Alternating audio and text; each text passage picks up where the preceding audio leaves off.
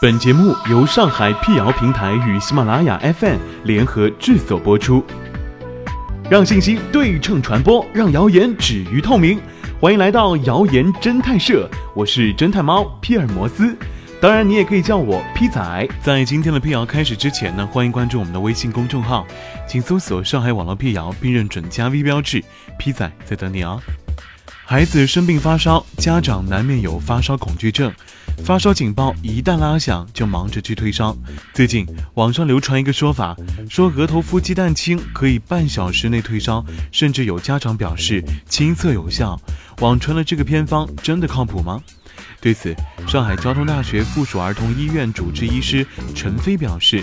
所谓的蛋清退烧法没道理。众所周知，鸡蛋清中的主要成分是蛋白质和维生素等成分，完全没有可退热的成分。如果说用蛋清来敷额头是想利用水分蒸发，达到物理降温的目的的话，也很牵强。因为鸡蛋清当中的水分含量并不高，物理降温效果并不好。除了传言中的蛋清退烧法之外，网上曾推荐脚上绑湿毛巾退烧法，也不科学。专家认为这么做反而会容易误出疹子，甚至引起皮肤溃烂，得不偿失。儿童发烧病症的处理必须要遵循科学的方式和方法。陈飞表示，当儿童发烧的时候，首先要观察其体温和整体精神等情况，准确测量体温是第一步。可以使用肛表、腋表、口表等方式测量，也就是从肛门、腋下或者口腔中测量体温。对于一些小婴儿来说，使用肛表、腋表多一些，口表则多用于大小孩。在使用肛表的时候，有特定方法，水银柱必须进入肛门一到二厘米。在测腋下温度的时候，一定要把腋窝先擦干，并夹紧温度计三到五分钟。腋下测量的温度要加零点五度，就是实际体温；肛门测量的温度呢，则要减掉零点五度，是实际体温。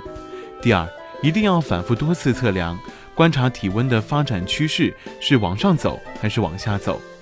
第三，很重要的一点就是一定要观察孩子的精神状况是否出现其他症状。从西医的角度上来说，当出现高热、体温超过三十八度五的时候，必须用退热药。常用的如泰诺林和美林，泰诺林的主要成分是对乙酰氨基酚，美林的主要成分是布洛芬。对于发烧的孩子，家庭中要注意散热和物理降温。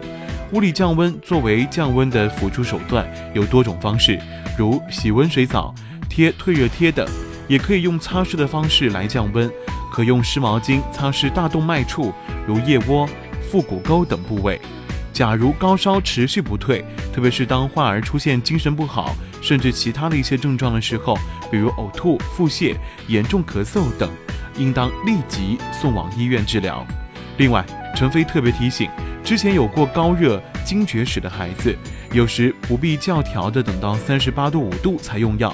应当根据之前高热惊厥发作的情况或者家族史，比如爸爸妈妈等以前有过高热惊厥的宝宝是易感人群，可能不到三十八点五度就要遵循医嘱用退烧药或者及时就诊，因为一次高热惊厥会对幼儿大脑造成损伤，应当尽量避免高热惊厥的再次发生。P 仔提醒，儿科医生经常在各种场合科普。发烧本身不是疾病，而是一种症状。感冒会发烧，疱疹性咽峡炎、手足口病也会发烧。导致发烧的疾病多种多样。儿童发烧，重点是要找出发烧的原因，而不是有一点点热就着急退烧。找偏方退烧的侥幸心理更是要不得，只会延误治疗的最佳时机。